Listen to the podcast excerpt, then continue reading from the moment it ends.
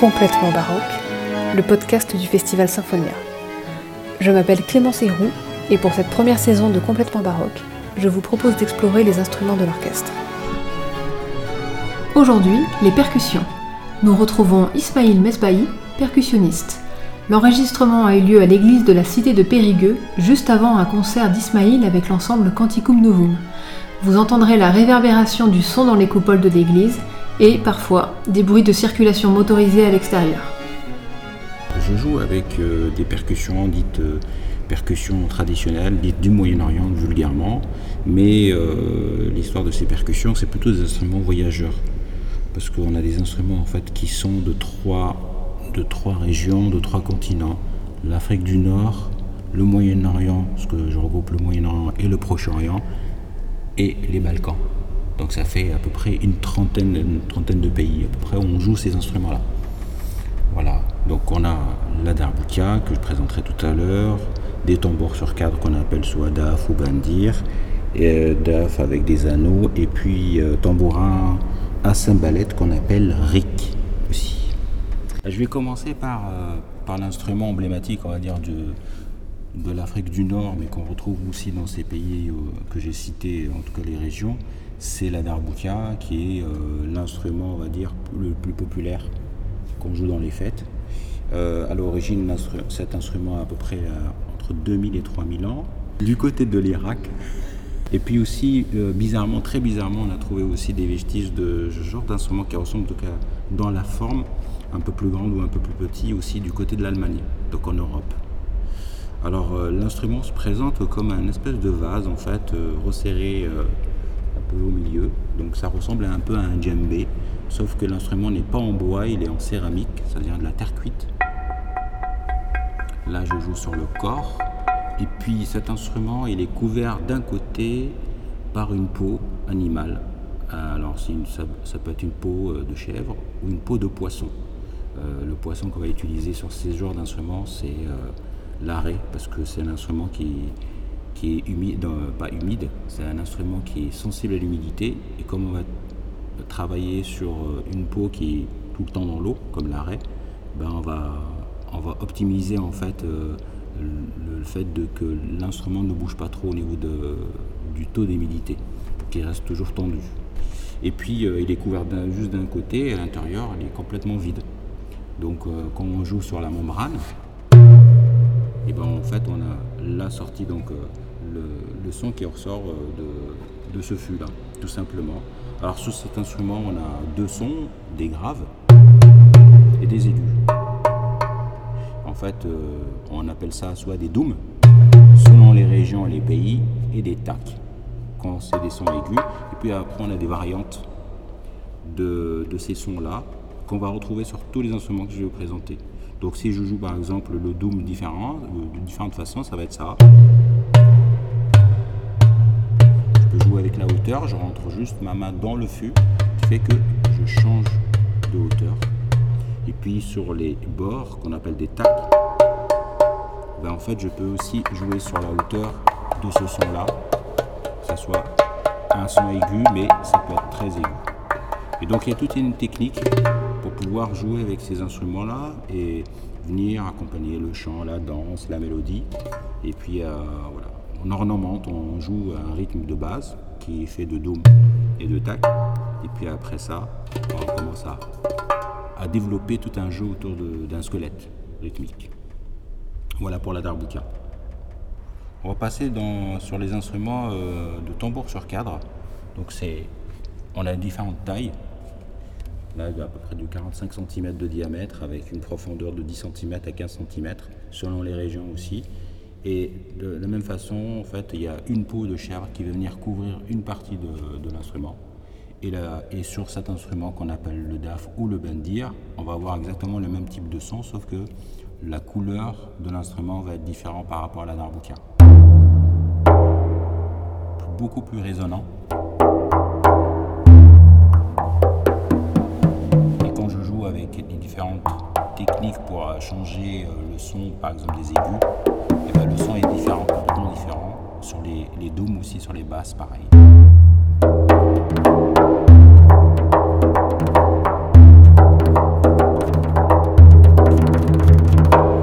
Quel genre d'instrument on va l'utiliser plutôt dans, dans, les, les répertoires dits profanes, sacrés, parce que ça amène une euh, un apaisement.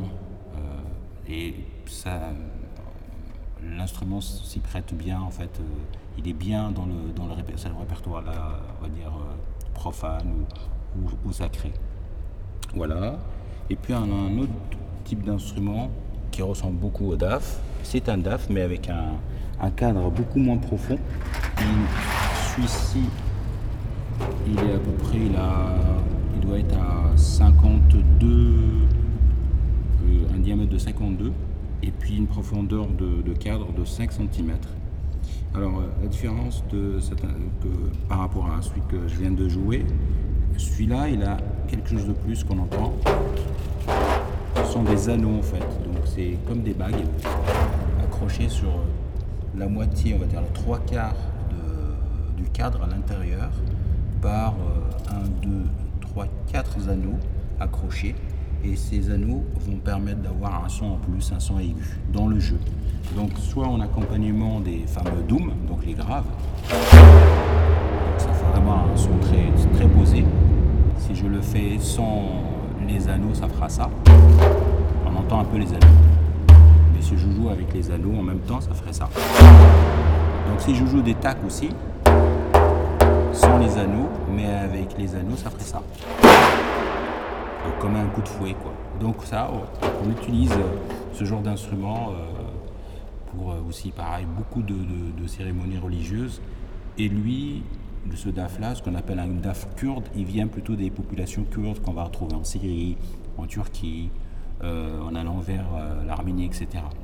Donc voilà, selon les régions, on a des petites différences. On a des DAF, c'est les mêmes familles, mais selon les régions, on va avoir des factures un peu différentes. Je vais jouer un tout petit peu pour que vous puissiez entendre comment ça, sonne.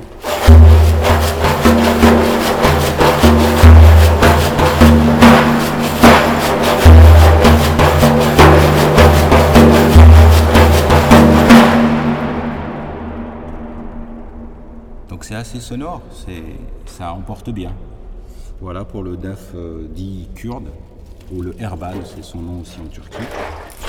Et puis, euh, pour finir, mon instrument préféré, il est tout petit, c'est aussi un tambour sur cadre, ce qu'on appelle un tambourin, avec 10 paires de cymbalettes autour du cadre. Une peau, fois-ci, celle-ci elle est synthétique, c'est-à-dire elle est en plastique. Le cadre il fait à peu près 5 cm aussi. Et euh, le, diamètre de cet instrument est autour de 24, 23 euh, à peu près, 23 cm. Alors, euh, lui s'appelle le, le rik, en arabe on appelle le rek. Alors, cette facture-là, cet instrument vient de Turquie, mais il est joué dans tout le Proche et Moyen-Orient.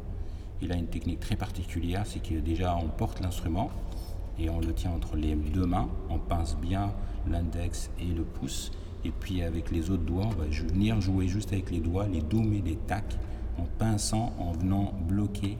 C'est dur à le décrire hein, comme ça, mais on, on vient euh, poser les deux index à chaque fois sur la peau pour pouvoir bloquer un son et avoir un son aigu. Si je le fais, le tac par exemple, le son aigu sont les index, ça ferait ça. Si je bloque. Et si je fais le doom, Et l'avantage de cet instrument, c'est qu'il est en même temps très fonctionnel. C'est comme une mini batterie, c'est-à-dire qu'on peut jouer sur la peau sans jouer sur les cymbalettes, juste en penchant l'instrument. Jouer avec la peau, avec les cymbalettes, s'il est bien vertical, on entend dans la frappe la résonance des cymbalettes. Jouer directement sur les cymbalettes sur la peau et puis jouer avec toutes les cymbalettes en même temps. Je vais essayer de le faire, donc ça ferait ça. Je vais commencer sur la peau.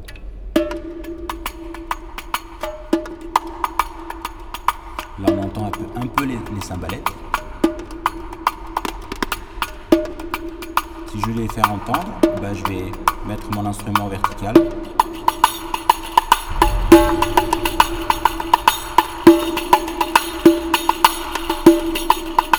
Je vais passer sur les cymbalettes. Là, je continue toujours à jouer sur la peau et en même temps sur les cymbalettes.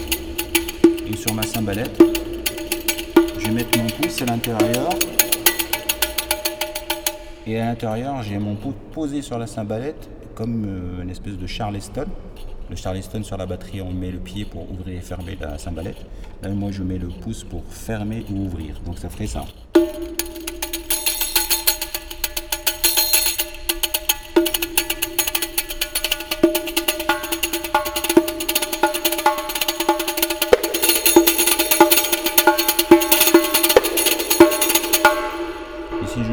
Les ça me ferait ça.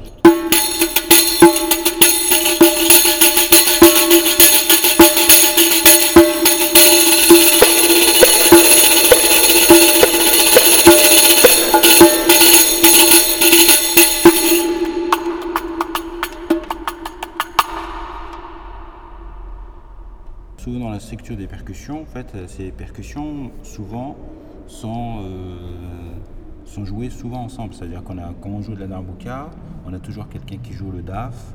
Au minimum, on a toujours deux percussionnistes dans les orchestres traditionnels. Darbuka daf, darbuka rik, darbuka daf et rik. Pour avoir un son grave, un son médium et un son aigu. Donc on a comme ça toutes les fréquences et ça fait un son très particulier. Et souvent les percussionnistes traditionnels jouent des fois la darbuka et le daf en plus. Euh, voilà, je vais essayer de le faire ou avec le rik, etc. Là, par exemple, si je prends la darbuka et je prends par exemple le DAF. Donc ça me fait ça. Hop. Donc je vais jouer, je bloque le DAF entre mes deux jambes. La darbuka, je la mets sur une jambe, posée, et puis ça nous fait ça. Je joue le DAF tout seul.